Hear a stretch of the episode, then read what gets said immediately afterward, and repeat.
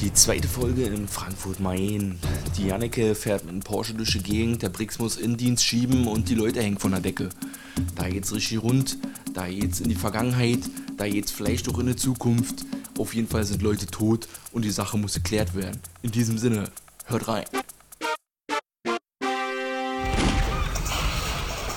So, was hab ich mir hier aufgeschrieben bei Intro? Nicht. Nicht? Ach so. Naja, dann müssen wir jetzt hier einfach mal anfangen. Ja. Also Bülow und Horst sind wieder hier, sitzen und berichten. Tatort 955. Aus Frankfurt am Main. Ja. hinter dem Spiegel. Eine große Frage wird ja auch sein, was sollte mit dem Titel? ja. Vielleicht, du hast da was entdeckt, kannst du da gleich mal sagen. Erst gleich? Ja, oder? Passt eher in die Szenen, aber Naja, dann machen wir das nachher. auf jeden Fall sind da Spiegelungen drin. Kurz gefasst. Aber kommen wir gleich mal zu. Genau, wir essen jetzt erstmal Essiggurken, weil so schön Steuerräusche habt ihr bestimmt vermisst. Wir können uns ja noch was zu trinken aufmachen. Ja. Was hast du denn da? Ich war aus Hessen. Aus Hessen habe ich. Na, warte mal, ich muss echt Stück so eine. Ähm, hm. Einen Moment. Nicht schlingen. Ich habe Hardcore Number One Raps. Also eigentlich Raps mit Doppel-P. Nummer 1, gespritzter Apfelwein aus Hessen. Erworben wieder im Getränkefeinkost und da steht Hergestellt aus Original Raps Nummer 1 Speierling Apfelwein, spritzig und durstlöschen mit wenig Alkohol. Ja, Also wir, hatten man ja auch Brand schon mal, hat- wir hatten ja schon mal Appleboy und der hatte höhere Umdrehungen. Ja, das war eine große Pulle, war? Ja. Die war auch direkt aus Frankfurt und das ist hier nur Hessen. Genau. Einfach nur Hessen. Genau. In Karben. Und ist gespritzt. Also nochmal nur vier Umdrehungen, aber vielleicht hilft uns das ja ein bisschen. Ja. Denn wir müssen ja auch ein bisschen konzentriert bleiben, damit wir diesen Titel aufschlüsseln können. Ja. Vom 955. Tatort. Hinter dem Spiegel. Und äh, ermittelt haben wieder Brix und seine Janneke Jannike. mit Leni als Kommissarleiter. Was? Achso, Leni. Und Achso. Fanny war wieder dabei. Und, Und wir haben äh, noch dazu. Und Backstory haben wir ein bisschen. ja. Und, seine Backstory wird ausgerollt. Und äh, zuallererst da muss man, also wir quatschen ja ein bisschen über den Inhalt. Erstmal ähm, ist ja mir gleich mal aufgefallen und auch großes Lob an das Serielle, was da ja, aufgegriffen ne, wurde. wollte ich auch sagen, ja. Also wir haben die letzte Folge Frankfurt-Main, keine Ahnung, wie lange die her ist, ein halbes Jahr vielleicht. Und die neue Folge fängt aber an, bevor noch das Intro kommt, so richtig. Ja. Erstmal mit so einem Rückblick auf die Ja. alte Folge. Was so, bisher geschah, Ja, also richtig geil. Eine Fortführung eigentlich. der letzten Folge vom Frankfurter Tatort, der ist ja so ausgegangen, dass so ein äh, frustriertes Mädchen ihre Familie umbringen wollte. Und, oder ihre Mama, ich weiß ja nicht mal, das war irgendwie so ein konfuses, aber hatte nichts mit Inzest zu tun, wa? das war irgendwie nur konfus. Mutter hat, wurde vergewaltigt und hat das Kind weggegeben an, an ein Nonnenkloster oder so. Ja, Und sie hat ihre Mutter wieder rausrecherchiert und, die hat Sie konfrontiert eine und- Familie, ja. Und, und wollte von ihrer Tochter nicht hören, wissen, wissen wollen und hat sie deswegen, wollte die Tochter äh, alle umbringen. Also hat sie ja auch. Ich nehme ein Radieschen. außer ihre kleine Schwester. Und diese Situation endete ja so im letzten Tatort, dass halt äh, Brix in Notwehr sozusagen, um zu, Leute zu retten, den finalen Rettungsschuss oder so, kann man das ja nennen, wa? Äh, um seine Kollegin und kleine Mädchen zu retten, hat er sie halt die Täterin dreimal in den Bauch geschossen. Mit einer Waffe, die er versteckt hatte in Blumenkasten in seinem Gartenhaus. Ja, auch das wird in dieser Folge wiederkommen. Also das finde ich auch krass. Genau. Also das war nicht ohne Grund nochmal aufgezogen worden, denn äh, diese Waffe spielt ist auch ein gewisser Dreh- und Angelpunkt in Ja. dieser Folge. Die verfolgt ihn, wie Brick selber sagt. Ja. Denn mit dieser Waffe wurde damals, So ein gewalttätiger Puffgänger erschossen. genau, äh, mehr oder weniger auch in Notwehr. Aber trotzdem, also ist schon ganz schön krass, dass dann hat der Kollege damals vom Brix, der mal bei der Sitte gearbeitet hat, hat dann die Leiche verschwinden lassen und hat dem Brix die Waffe gegeben. Du lässt die Waffe verschwinden, ich verschw lass die Leiche verschwinden. ja, Und dann haben sich aber die Wege getrennt und der Brix ist ein anderes Kommissariat und jetzt kreuzen sich die Wege aber Ja. wieder, weil der Finger, sein ehemaliger Kollege bei der Sitte, der hat ein paar Probleme da am Laufen, weil er sich mit der Mafia eingelassen hat. mit der Russenmafia. Na, aber was ja dann auch äh, für mich besonders, äh, auch erst im Nachhinein so richtig klar geworden ist, sag mal, ist jetzt der Brix ein Krimineller dann gewesen oder was? Naja, vielleicht äh, hat er da mitgemacht. Also vielleicht hat er geduldet, was sein Kollege gemacht hat, dieses Geld eintreiben. Also er war ja irgendwie nur stillschweigender Augenzeuge sozusagen. Oder wie sagt man? Naja, er hat schon Beihilfe zum Mord oder, oder zumindest zur Verschleierung. Oder Ja, also die haben ja, den Mord verschleiert, das ist richtig. Aber, vielleicht quatschen wir da nachher nochmal bei den Figuren drüber. Jetzt war müssen wir ja erstmal den Totschlag. Argument. Totschlagargument. äh, Brix ist jetzt wegen dem letzten Fall kommt er in Innendienst. Also hier auch wieder der Bogen. Genau, aufgrund dessen, dass er da ähm, diese junge Mädel da äh, weggeblastet hat, äh, haben sie ihn erstmal verdonnert in Indienst, damit er erstmal Gras über die Sache wachsen lassen kann. Und, Und dann kommt aber der neue Fall noch dazu. Und Janik muss erstmal alleine daran. Genau, weil Brix äh, im Innendienst sitzt und sich aber mit seinem alten ehemaligen Kollegen Finger abplagen muss. Dann stellt sich raus, um es kurz zu machen, beide Fälle hängen zusammen. Auf jeden Fall. Weil Finger wird umgebracht von einem ähm, Kollegen von der Sitte, auch ein alter Kollege vom Brix, Vorgesetzter, so ja wahrscheinlich gewesen. oder ein bisschen. Also wenn der mit Finger Kollege war, müsste der, der, der Vorgesetzte gewesen sein, der Preis, der Kommissarschef. Ach so, ja, genau. Richtig. Also war das sein Chef sozusagen früher vom Brix. Und die, ach so, pass auf, er geht ja um Kronzeugen. Na, Also da ist ein Kronzeuge, gegen, der will gegen die Russenmafia aussagen. Die Russenmafia ähm, besticht Polizisten, drei an der Zahl, äh, die für eine Million das Versteck des Kronzeugen verraten. Und da kommt es dann dazu, dass der Finger denkt, wenn die eine Million hinblättern, dann werden sie noch mehr hinblättern. Also gebe ich den, die Daten, die Koordinaten von dem äh, Aufenthaltsort des Kronzeugen noch nicht raus, sondern will die um noch mehr Geld erpressen. Ja. Das führt dann dazu, dass alles durcheinander gerät und die Russenmafia macht Jagd auf diesen äh, Zettel, auf dem die äh, Daten stehen und machen auch vor keine Morde halt. Ist für mich auch alle ganz logisch. Ich wundere mich nur so ein bisschen nach der Presseschau und vor allen Dingen auch nach Twitter. Da haben viele Leute geschrieben, das sei viel zu verwirrend und verworren gewesen. Sag mal, also fand ich jetzt eigentlich nicht. Nee, war doch überschaubar. Also verworren wäre es gewesen, wenn diese Fälle vielleicht nicht zusammenhängen hang- haben sollten. Weißt du? So verworren wie irgendwie eine Aussprache. Also, da wäre dann verworrener und dann ein bisschen zu viel für mich gewesen. Aber ich fand es halt gut, dass es äh, auch offensichtlich ist es ja auch immer, wenn so zwei Fälle zusammenkommen, ist ja nun nichts Neues.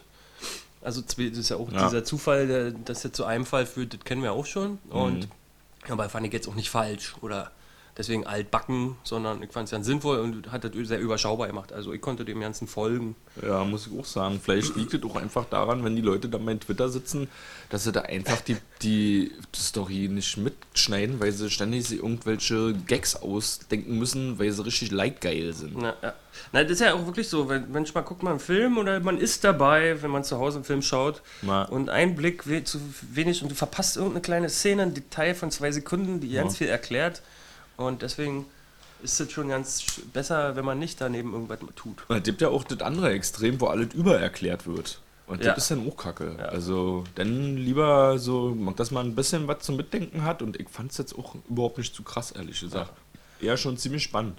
Und, das gut Serielle ist halt auch geil, weil ich kann mir jetzt vorstellen, dass es da halt weitergeht, war. Also der, unser Riefenstahl, der ja die Kommi- oder unseren Bricks entdeckt, der äh, hat ja aber jetzt mittlerweile nicht nur drei Patronen im, im Schubfach, sondern auch nur. Ah nee, die Waffe ist woanders. Die haben, ach so, die haben alle dann am Ende Ja, von, bei dem Schrottpresse entsorgt. ja, aber ganz schön heftig. So, dass die hängen ja da alle mit drin irgendwie. Sind ja schon irgendwie ein bisschen kriminell oder zumindest so ein bisschen selbstjustizlerisch unterwegs. ja, ne? ja, ja. Äh, die Bildzeitung hat geschrieben, dass das so ein Good Cop, Bad Cop Streifen gewesen sei. Aber wo ist der Bad Cop?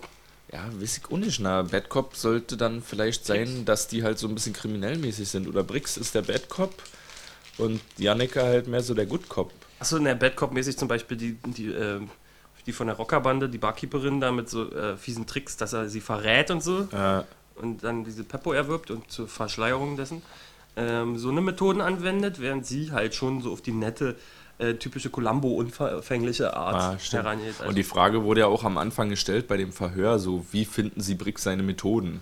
Geil. Auf jeden Fall streut er da schon manchmal eine Aktion an, die ja eigentlich eher grenzwertig ist. Also die würde man in München oder in Köln nicht unbedingt so sehen. Ja, aber zum Beispiel in der Schweiz. Weil das fand ich ja immer gut an äh, unserem Schweizer Ermittler da, der immer cholerisch unterwegs war, weil er hat ja auch mal grenzwertige und wütende Anfälle gehabt und so ermittelt. Und das finde ich ganz angenehm. Na. Kommen wir ein bisschen zu den Figuren, oder was? Äh, was mich äh, gleich mal noch ein bisschen gewundert hat, der, der Riefenstahl, der Chefermittler von den beiden da, der Kommissar, Riadsleiter, der ist ja ein bisschen milder geworden. Also in der ersten Folge kann ich mich erinnern, hat er richtig grandiose Auftritte gehabt und hat da richtig rumkrakeelt aus vollem Halse. Mhm. Aber jetzt in dieser Folge ist er ja ein bisschen gemischt. Hat er, ist ja, er so aber er war auch schon auf Sympathieseite. Also er hat erstmal sich äh, seine Stellung vielleicht auch darbieten wollen oder dass er Autorität beweisen wollte. Ja. Jetzt ist er halt dick, ja. Und, also er hat sich ja selbst gegoogelt, ne? Ja. ja, das fand ich ja sehr schöne Momente. Das hat mich auch so ein an Loriot erinnert. Die erste Büroszene war ja, wo sein Telefon klingelt. Ja.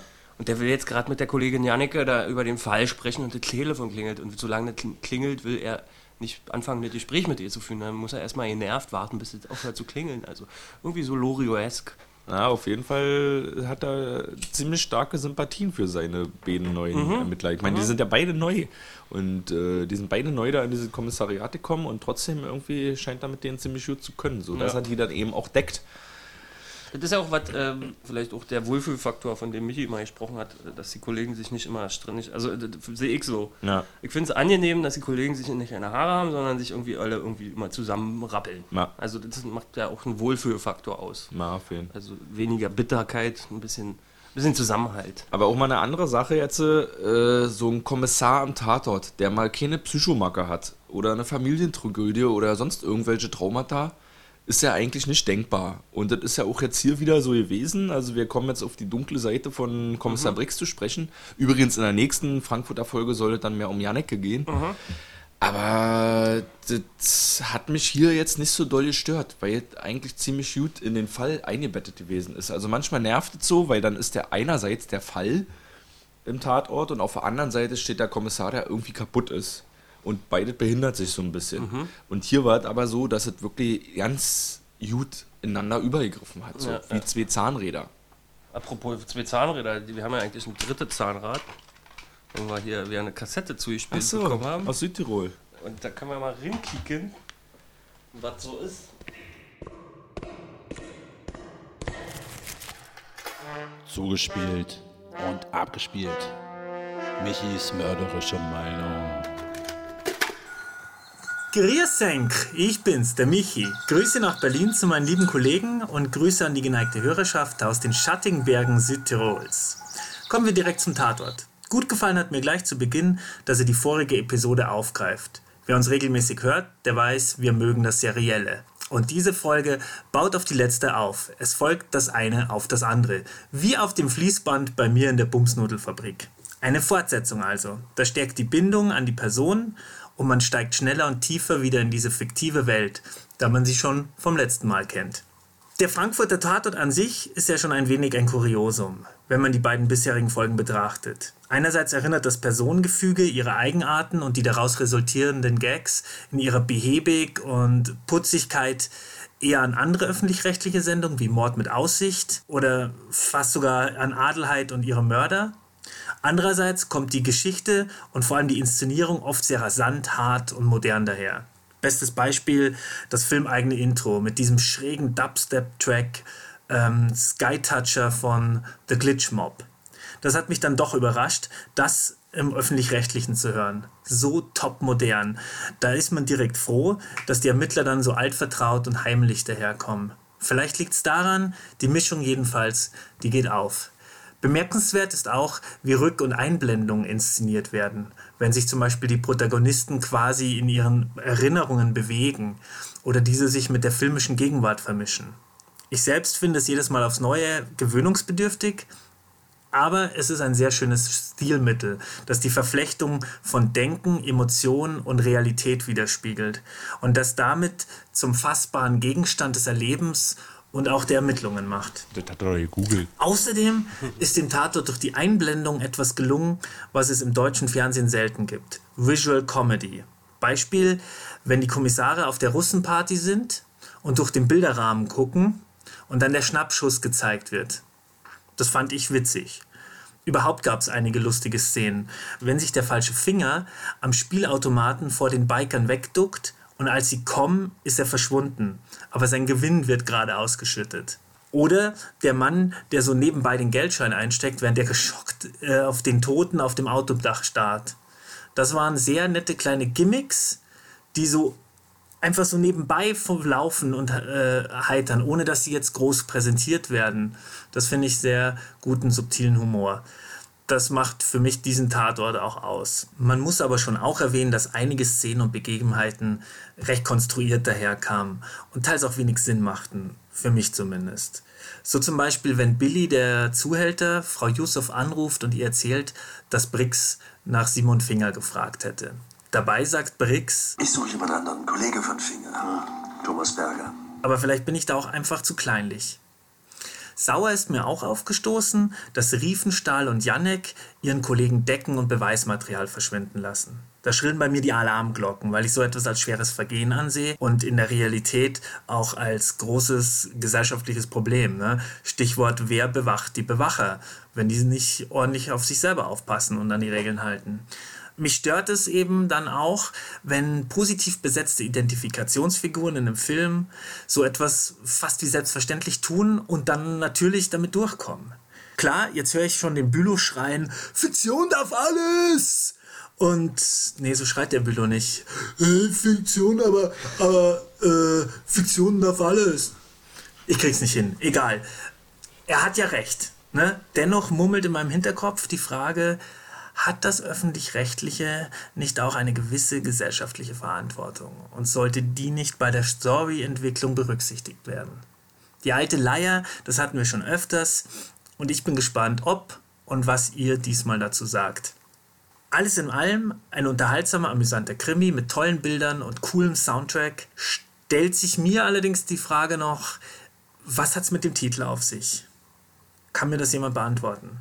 Des Weiteren frage ich mich, was hat es mit der Rolle der Fanny auf sich? Äh, die Schauspielerin Sassy de Paris, geboren 1970 in Paris, jetzt in Berlin lebend, ist ja selbst eine transsexuelle Französin, äh, Schauspielerin und Sängerin. Und ich frage mich, ist die Rolle der Fanny eigentlich im Tatort auch als transsexuelle Figur angelegt? Und wird das eventuell noch thematisiert? Oder sagt man, nö, das ist einfach eine Person ohne viel Gewese nach irgendwelchen Genderfragen? Genauso die Frage, wie geht es wohl weiter mit den Russen und Kommissar Briggs? Folgen weitere Anschläge? Werden sie als nächstes gegen die Yusuf-Familie ermitteln? Wir werden wohl wieder einschalten müssen. So, jetzt muss ich aber ins Bett. Morgen wird es wieder früh raus und ab in die Fabrik. In diesem Sinne, Vierdenk miteinander.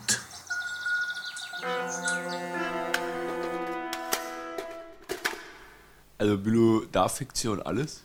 Ja, ich muss sagen, Fiktion darf alles, Mann. Ach, geht schon. Äh, aber äh, der hat recht gehabt, also dass ich so denke. Also ich habe es ja vorhin auch schon erwähnt. Ich finde es ja immer ganz cool, wenn Selbstjustiz passiert. Und was wollte ich jetzt noch? Oh, jetzt, jetzt, hat er so viel Input rausgehauen, wa? Ja. Jetzt müssen wir uns irgendwie erstmal sammeln. Ich wollte was sagen. Achso, das ist ganz interessant, ja. Weil Brix, äh, sie hat ja die Russenmafia-Chefin verarscht, Janneke, ja. als sie die falschen Koordinaten von der JVA abgeben ja. Also ist mal richtig in eine Rinne wirkt. Ja. Und Brix Foto hat sie zurückgegeben, aber ich schätze mal schon, dass sie vielleicht, naja, welchen Kodex, haben, ne? ja, welchen Kodex die da folgen mit dem Foto. Ja. Aber zumindest äh, könnte da noch Konsequenzen äh, für sie auftauchen, wa? Ja, aber wie gesagt, in der nächsten Folge soll es dann erstmal um Janneke gehen Vielleicht hat Vielleicht die, weil die die Rosenmafia verarscht hat, wer weiß, aber. Ach so, weil sie die verarscht hat. Ja. Naja, um ihre Vergangenheit soll es so ein bisschen gehen. Ja, ja. Aber da war ja auch interessanterweise in der allerersten Folge am Anfang bei dem Erstgespräch mit Riefenstahl, da hat er kurz zusammengefasst, was die vergangene Titan hat. Die hat doch auch irgendwelche Reibereien gehabt mit Chefs so, oder mit ja. Führerscheinverlust oder irgend sowas schwammt mir im Kopf. Ich weiß es aber nicht mehr genau. Ach, das ist ja interessant, weil diesmal war sie ja da mit einem Porsche 924 unterwegs gewesen, mhm. war also ein richtiger Flitzer. Ja. Und angeblich hat auch die Schauspielerin schon mit 16 ihren Führerschein gemacht und ist Rennen gefahren damals auf dem Nürburgring. Oh, oh, oh. Also so Rallyes und Touren. Ich glaube, da kann man trapsen, oder? Wie meinst du, dass das noch irgendwie kommt? Na, aber das ist ja jetzt die Schauspielerin, die, also nicht die Figur, sondern die Schauspielerin. Ja, aber die, also so die Schauspielerin hat Fahrskills. Darum jetzt mir. Ach so. Vielleicht wird sich das irgendwie zunutze gemacht. Wenn jetzt ein Schauspieler Breakdancen kann, kann man das auch zunutze machen. Weißt ah, okay. Also, wer weiß. Also, das heißt, also so wie Tobias Reißer am Kölner Tatort eine Graf Magat-Tasche hat, dann kann man vielleicht auch mal auf eine Fighting-Sequenz hoffen. Ja. Tobias Reißer? Nee. Heißt das so? Die Figur vom so, äh, ja. Abozen. Abozen. Ach, der hieß Reißer, Abozen, okay. Ja, okay. Tobias Reißer, ich glaube ja. Ja. Ja, aber jetzt äh, mal so zu dem Zusammenspiel dieser beiden Kommissare. Die sind ja schon eben ziemlich verschieden. Da ist auf der einen Seite die Jannike, die ja eher so korrekte Dinger macht und jetzt auch hier, was, eine Leiche unterschlagen, kann ich nicht machen. Und auf der anderen Seite ist halt der Brix, der mit seinen Methoden manchmal die Grenzen der sie- Legalität wie- wie- überschreitet. Ja, hat sie, wann hat sie das gesagt? Mit Na, als da die Leiche am Schrottplatz. Achso, und die wollte, sollte haben. unterschlagen werden? Wie? Naja, und er hat gesagt, nein, wir dürfen jetzt nicht Bescheid sagen, dass der tot ist, der Finger. so. Weil der soll ja noch leben, damit es hier alles weitergeht. Die Jagd nach ihm, ja. Genau, und dann hat ja die Jannike dafür plädiert, nee, wir können jetzt hier nicht die Leiche zurückhalten und niemandem Bescheid sagen. Wir müssen uns da schon drum kümmern. Ist ja vielleicht ein Musterbeispiel dafür, dass man, wenn man auf, auf Lügen bauen, äh, bauen sich immer mehr Lügen auf und irgendwann können sie zusammenfallen. Also das könnte ja auch noch spannend machen in kommenden Folgen, weißt du, dass das irgendwie dann auch einstürzt. ja. Weil sie haben jetzt sich gerettet vor vergangenen Lügen mit noch mehr Lügen, ja. sozusagen. Und Aber auf der anderen Seite, ja. das- hat aber auch gesagt, auf der anderen Seite, es ist ein Neuanfang für ihn. Deswegen wollte er nicht darauf sich einlassen auf Preis, sein Angebot mit dem Geld. Ja. Weil der hat gesagt, ey komm, für einen Ja, Neuanfang. Und Brix hat gemeint, das hier ist mein Neuanfang. Und am Ende haben sie ja dann eben auch die ganzen Sachen da in eine Müllpresse geworfen. Ja. Wo ich ja schon ein bisschen traurig war, weil ich eigentlich gehofft hat, dass dieser Handlungsbogen eventuell doch noch ein Stück weiter geht. Ja. Und am Ende hat sich das alles sehr auf ein Happy End hinausgelaufen, was Ja. auch ein bisschen überschnell gekommen ist. Naja, mit, dem, mit der Da Presse, das war so ein bisschen so Comedy-mäßig auch, war Ein bisschen so äh, typische Hollywood-Komödie, Ja. so, so, so Happy End, so mit einer Müllpresse, so richtig Ja, und die gepresst. ich habe auch gerade noch mal reingeguckt, die Musik am Ende, wo sie da sich mit dem Wolfgang Preis noch mal treffen da auf, unter der Brücke und ihn da mehr oder weniger durch Erpressung äh, dazu veranlassen, sich äh, selbst in Haft zu begeben. Dann kommt ja auch noch mal so richtig schöne, so Bud Spencer, Terence Hill Filmmusik. Ach irgendwie. so? Dü- dü- dü- Na, der dü. Reggae, war? Ja, irgendwie so war. Da hat es auf immer dann ein sehr, ja, Leichten. komödiant, fast schon komödiantisches Ende genommen. Na, ich finde es ja immer gut, wenn eine Musik konträr zum Inhalt ist. Also, Ja. wenn man zum Beispiel Kampfszenen sieht und dazu auch eine flotte Reggae-Musik kommt, dann hat das auch schon seinen witzigen äh, Effekt und Mhm. ich bin dem nicht abgeneigt. Aber, aber trotzdem, das wäre auch so ein bisschen mein Kritikpunkt an dieser Folge, dass das Ende so ein bisschen zu schnell gekommen ist. Da, für das es vorher auch so relativ dicht gewesen ist Ja.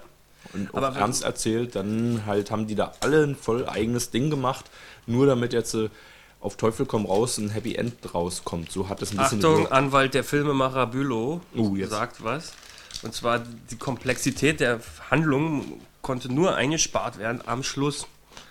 Also nur dort konnten vielleicht Verkürzungen stattfinden, damit es nicht unübersichtlich wird. Mhm. Das ist eine Hypothese von mir. Anwaltsansage Ende. Wer mir noch gut gefallen hat, ist ja Peter Benedikt.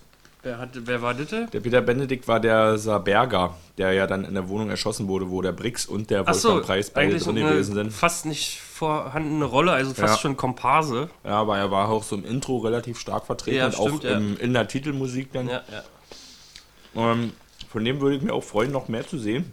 Und den haben wir auch alleine in unserer Zeit, diese 55 Folgen, die wir jetzt hier schon besprochen haben. Wir haben ja mit Folge 900 angefangen mit diesem Tatort-Podcast. Ja. Da war er schon in vier Folgen drin gewesen. Das ist jetzt die fünfte. Wir haben ihn schon relativ Achso, häufig also gesehen. in unserer Besprechung hat er auch schon. Der war in Fall Reinhardt, der war in Die Sonne stirbt wie ein Tier, Mhm. niedere Instinkte und Roomservice. Okay, okay, okay. Einiges. Ein paar, ein paar blasse Bilder fallen mir dazu ein, aber er war schon immer mal da gewesen. Na, dann will ich gleich mal auf den Justus von Donani zu sprechen kommen, weil Mhm. Ja, den hatten wir noch nicht erwischt. Ja, als Ah. Schauspieler noch nicht erwischt. Als äh, Regisseur auch nicht. Also, Ach so, auch nicht? Nee, die Ah, war ja. noch vor unserer Zeit. Wir sind jetzt ja hier irgendwie seit über einem Jahr dabei, aber das war noch davor. Aber mein, 1895 der Justus so. von Donani, der hat ja den Wolfgang Preis gespielt, den von der, äh, von der Sitte halt, den Chef. Mhm. Und der kommt vielleicht auch vielen bekannt vor also als Arschloch, weil ganz markant und äh, einprägsam war seine Rolle damals äh, bei das Experiment. Wo ja diese zwei Gruppen gebildet wurden, die einen sollen die Bewacher sein, die anderen die Gefangenen und die sollten ja nur spielen. Und Du das ist redest ja jetzt von deutschen Kinofilmen, ja, das Experiment, genau. Äh, Mit Moritz Bleibtreu. Genau, mit Moritz Bleibtreu und er war halt da einer der Wärter, der übertrieben hat. Also aus dem Spiel, aus dem Experiment wurde er ein bitterer Ernst und er war halt einer von den Arschlöchern. Das hat sich sehr eingeprägt, zumindest bei mir im Kopf, diese Figur. Und darüber hinaus hat er halt äh, auch noch bei der Untergang oder beim Polizeiruf, den wir ganz gut fanden, mitgespielt von Christian Petzold. Ja. Da mit Matthias Brandt äh, ging es auch um einen Mord. Ja. Im, in Tukur-Tat und das Dorf hat er auch mitgespielt, ne? Nee, ach so. Nee, Doch. nee, nee, nee, du kommst Ach nee, jetzt, oh, jetzt komme ich durcheinander. Ja, Ja, ja, Entschuldigung. nein. Was du jetzt sagst, das Dorf, da hat er nicht mitgewirkt, sondern er ist mit einer überschaubaren Anzahl an Filmen als Regisseur tätig gewesen. Also der hat erstmal angefangen mit irgendeinem Nicht als Drehbuchautor? als Regisseur. Er hat Ah, auch ja. drei, äh, drei Filme Drehbuch gemacht Ja. und aber vier Regie. Bis zum Ellenbogen war 2007 seine äh, Feuertaufe als Regisseur. Das ist irgendwie so ein Film mit Jan-Josef Liefers. Also habe ich auch keine näheren Infos darüber. Und dann, Ah. Sagt ihr das was? Naja, nee, aber wir äh, erwähnen ja gleich noch einen aktuellen Film. Genau. Und dann hat er halt 2011 das Dorf mit Tuko gemacht. Also Mhm. der ist auch sehr ähm, so Edgar Wallace-mäßig angehaucht gewesen. Und da hat der Tuko auch seine komischen Hirnentzündungen und sein Tumor, der ihn da Streiche spielt. Und der war auch sehr witzig inszeniert. Fand ich sehr, sehr gut. Das hat der, der Justus von Dinani äh, inszeniert. Und da gab es so schöne Momente. Weißt du, Tuko sitzt in so einer Dorfkneipe und sein Tumor fängt an zu funktionieren und der bildet, kriegt Hallus und auf einmal fangen, fangen die an, eine Oper, ein Theaterstück zu singen die Dorfkneipe und du denkst, wo bin ich im falschen Film? Und äh, das hat sich äh, bei ihm immer schön so angefühlt. Dann hat er auch den Tatort Schwindelfrei auch mit Tuko gemacht, mit dem Zirkus. auch, krass. auch ein interessantes Intro, weil, fand ich sehr witzig, der Tatort fing ja an damit mit dem Tatortvorspann, aber der nicht zu Ende lief, weil Tuko schaltet den Fernseher aus, in dem der Vorspann läuft, im Hotelzimmer. Also grandios, selten da gewesen, also wiederholen muss man das jetzt auch nicht mehr, jetzt ja schon. Und den hat er auch inszeniert. Und jetzt zuletzt haben wir letztens einen Trailer geschaut, war von dem Disaster, da ist er auch Regisseur und Drehbuchautor. Desaster. Desaster, der ist 2015 rausgekommen, ist aber schon da gewesen und ist irgendwie untergegangen oder Ach so. so. Im Schade. Juli, im Juli kam der ins Kino. Dann müssen wir mal gucken. Also kommt vielleicht auf DVD. Also der Trailer verspricht so eine Tarantino-Gags. Und da ist jetzt wieder Jan Josef Liefers. dabei. Genau, er spielt auch selber mit. Also es ist eigentlich ein Autorenfilm. Er ist ja auch irgendwie Regisseur, Autor und Hauptdarsteller in einem, der Justus von Donani. Und die da, er spielt mit Liefers da irgendwie zwei Kriminelle, die da irgendwie einen Überfall vorhaben oder so. Sieht ganz witzig aus, ist ein bisschen schön so ein bisschen prollig, die Figuren, und bin ich gespannt. Ja, auf jeden Fall. Also ist ja auch eine interessante Mischung. So einerseits Schauspieler und dann aber auch mehr in die Regie und ins Drehbuch gehen. Und dann aber auch noch selber Schauspielern. Schön. Und was ich geil finde, ist, dass er wirklich gleich so Dinge abliefert. Also, das waren ja seine zweit, zweiter und dritter Film, die Tatorte Ja. mit Tuku. Und die sind ja gleich so bemerkenswert. Also, finde ich schon geil. Macht der gut. Und äh, jetzt in dieser Tatortfolge war er auch ein krasser Gegenspieler zum Brix gewesen. Ne? Also wir wussten ja eigentlich schon, dass er der Böse ist und derjenige, der überführt werden soll. Und trotzdem haben sie aber immer die Informationen, die sie haben, vor ihm zurückgehalten und ihm so ein bisschen noch überführen wollen. Und äh, dadurch hat er halt auch so eine schöne Präsenz entwickelt neben den beiden. Also der war dann nicht nur der Böse irgendwie, sondern wir wussten, dass er böse ist oder, oder zumindest, dass er jemanden umgebracht hat. Und dass er dann noch sein Spiel weitertreiben Ja. will, während Briggs auf der anderen Seite und Janneke auch ihr Spiel treiben. Also das hat schön Naja, funktioniert. das fand ich auch sehr witzig von Jadeke, weil das würde, ist eigentlich ganz sinnvoll. Sie wollte nicht die Flaschenhalskommunikations-Mentor Tante sein. sein. ja. Und hat die beiden einfach dann verabredet miteinander. Hier steht da im Flur vom Kaffeeautomaten, quatsch mal, ist euer Problem. Ich bin jetzt erstmal raus. Ja. Super Nummer. Und dadurch kam sie auch dann, weißt du, der, der, der Preis wollte sie ja immer so ein bisschen beeinflussen, wa? ja. Also überzeugen, dass Brixen irgendwelche Geheimnisse vor ihr hat und falsch liegt und ein Mörder sein könnte. Hat er ja auch ein bisschen, ne? Aber die kam ja dann auch raus in dem Fall. Ja, Also, aber nicht in Bezug auf Finger. Er wollte ihr ja unter Ja. die Nase reiben, dass er der Mörder von Finger ist. Und sie in diesem Bezug ihm nicht vertrauen kann. Aber d- die Flashbacks, die von dem Puff kamen, das waren ja auch Erklärungen an sie, wa? Das war ja nicht nur reine Erinnerung, Mhm. Ja. das hat er ihr beschrieben dadurch, wa? Was an diese Tatortfolge auch interessant ist, ist jetzt die zweite Frankfurter Folge und die Macher geben sich scheinbar auch ordentlich Mühe, da was zu erzeugen, was neu ist, so, auch mit diesem Seriellen, dass das wiederkommt, mit äh, das vorher nochmal eingeführt wird, das jetzt in dieser Folge weitergesponnen wird. Ja, und auch die, und auch die, Charaktere an sich, die werden irgendwie mehrschichtig entwickelt. Ja. Also die sind nicht nur gut oder nur böse, sondern die das ist dann schon auch Ja, interessant. ne, und, und das Stilmittel mit diesem, was der Michi schon erwähnt hatte, äh, mit diesem Flashback Mhm. vermischt mit Gegenwart, der auch in der vergangenen Folge vorhanden war. Also das ist ja ein Stilmittel, was sich fortführt, also sozusagen ein eigenes Formelement in, innerhalb dieser kleinen Serie. Finde ich auch ganz gut. Und die Charaktere, sagst du, sind vielschichtig. Ja, auf jeden Fall. Also das hat auch der Tatortblog äh, so geschrieben, hat auch eine relativ gute Kritik geschrieben. Und das sticht dann schon raus, wo wir das sonst immer vermitteln irgendwie. Wo, keine Ahnung, in einer Folge hat jetzt äh, der Schweizer Kommissar Burnout, in der nächsten Folge hat er nicht mehr. Ja. So, das ist natürlich ein bisschen blöd irgendwie. Ja, und du hast auch gerade von den Intros gesprochen.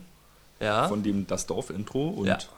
dem Schwindelfrei-Intro mit dem Fernseher ausschalten. Ja. Diese Mal haben wir ja auch wieder ein krasses Intro gehabt. Ja. Äh, richtig bombastisch eigentlich. Also konnte man ja richtig fast zu abgehen. So. Ja, ja, ja, ja, jetzt so wie wenn man im. Kino sitzt und jetzt fängt der Actionfilm an. So, Ja. ne? Vorher ein bisschen trocken, so Handlung wieder ein bisschen eingeführt und dann pff, Mhm. richtig Dubstep-Musik. Ach, und da kommen wir auch das Formelement, war. Äh, ja, es war ja eine Spiegelung, alles. Der Vorspann. Ah, ja, stimmt. Also man hat ja immer das Bild, äh, den Bildinhalt, der war ja in einer, in einer vertikalen geschnitten und gespiegelt. Ja. Und das ist ja auch dann die Spiegelung und wir wissen ja immer noch nicht, was das mit dem Titel auf sich hat. Aber du hast ein paar Formelemente gefunden, wo eventuell Ja, aber ich meine ja so, wie wenn, wenn einer zu dir sagt, also diese Formelemente, ich habe zum Beispiel ganz viele äh, Szenen gesehen, die eingestellt waren, zum Beispiel bei der Russenmafia, die Umarmung oder dergleichen, wurde halt gezeigt, immer, die Kamera hat immer so einen Spiegelschrank gefilmt oder dergleichen. Und ich meine aber, wenn einer zu dir sagt, guck mal, ich sehe seh echt nur noch Pudel auf der Straße, auf einmal siehst du auch noch nur noch Pudel, weil du da ein Auge für hast. Und deswegen unterstelle ich das jetzt mir selber, dass ich da ein bisschen übertreibe mit den Spiegelungen, weil so ein, so ein Stilmittel wird auch gern und oft überall benutzt.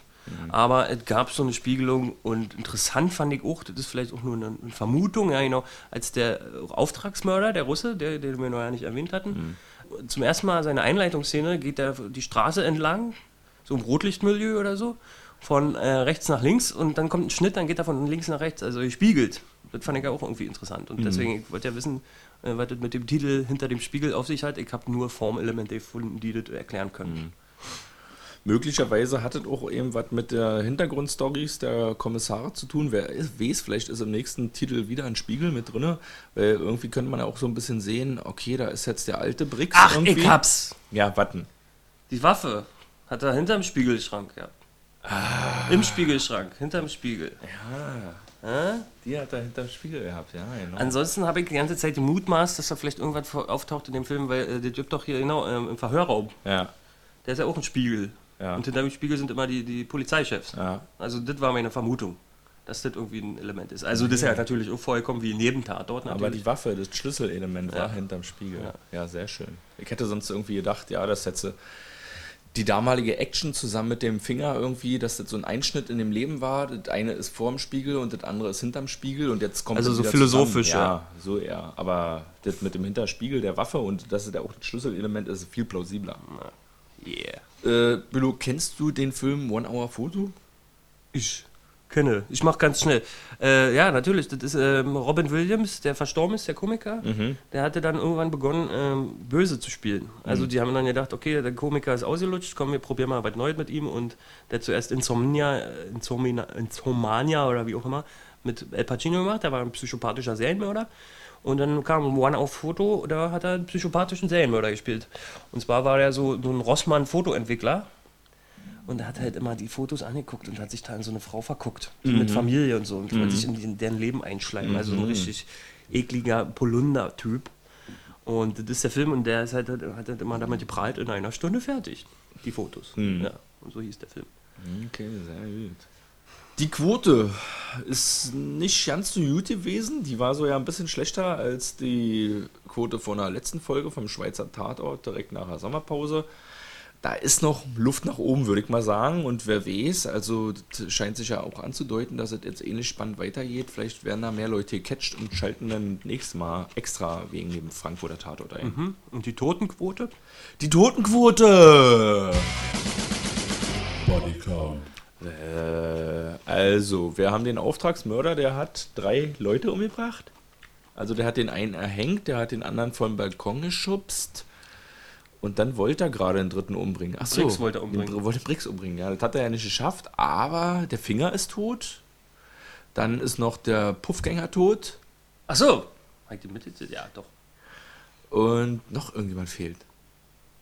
Wer fehlt noch? Na, unser, äh, den du so bewunderst, der Schauspieler, der eigentlich nur Komparse Ach war. ja, der Benedikt, der Berger, der wurde ja auch erschossen, genau. Fünf Tote. Richtig. Und wie Yes. viele Schüsse wurden abgeben? Inklusive Flashback? Das habe ich ja. Inklusive Flashbacks. Ja, na, also da waren es ja auch alleine schon drei Schüsse gewesen im Flashback plus die Nee, Schüsse waren nur zwei oh, im ja. Flashback. Achso, waren nur zwei Schüsse im Flashback. Dann noch in dem anderen Flashback auf dem Puffgänger, der wurde, glaube ich, auch mit drei Schüssen niedergestreckt. Dann wären das schon so. Dann. Aber der Berger-Schuss, den gab, war ja nicht zu sehen, aber der war zu hören. Zählt der mit? Dann würde ich sagen sechs. Ach so, ja, war zu hören, ja, zählt mit. Äh, ich hab sieben. Ich hab jetzt nicht auf dem Schirm, wie. Du hast fünf und in Klammern sieben. Nee, zwei in Ach so. Klammern. Also, das sind die zwei vom Flashback. Achso, fünf. Ja, fünf. Also hast du den auch den Finger am Mord äh, mitgezählt? Den allerersten? Den Fingerschuss? Achso, nee, den hat gar nicht Ja, mitgezählt. na, sind wir bei sieben. Da sind wir bei sieben. Und wie viel oft hat, äh, das ist jetzt nicht so wichtig, aber ich wollte da eine Überleitung schaffen, wie oft hat sich jemand im Spiegel angeschaut? Uhuhu. Ja, das weiß ich nicht. Viermal. Ja. Sehr gut, hätte ich jetzt auch irgendwie so dreimal gesagt. Hinter dem Spiegel, ja. Also genau, das Stilelement, äh, was wir jetzt mehrfach beschrieben haben mit diesen Flashbacks, obwohl, nee, das war kein Stilelement. Das fand ich aber ein schönes schöne äh, Stilelement. Ähm, als Brix den Spiegelschrank schließt, sieht man den, den Typen, den, den Spielsüchtigen, der sich jetzt als Finger umdekoriert hat. Ja. Da ich halt erschrocken, wie in so einem Horrorfilm machst du Spiegel zu, ist ein Monster vor Ja. dir, weißt du? Und das war schön. Genau. Das waren sozusagen meine letzten Worte. Bei dir sieht es auch in die Richtung aus, Ja, oder was? ich hab die schon gesagt. Okay. Dann sag ich nochmal Prost und wir sagen Adieu, wa? Adieu, Mine.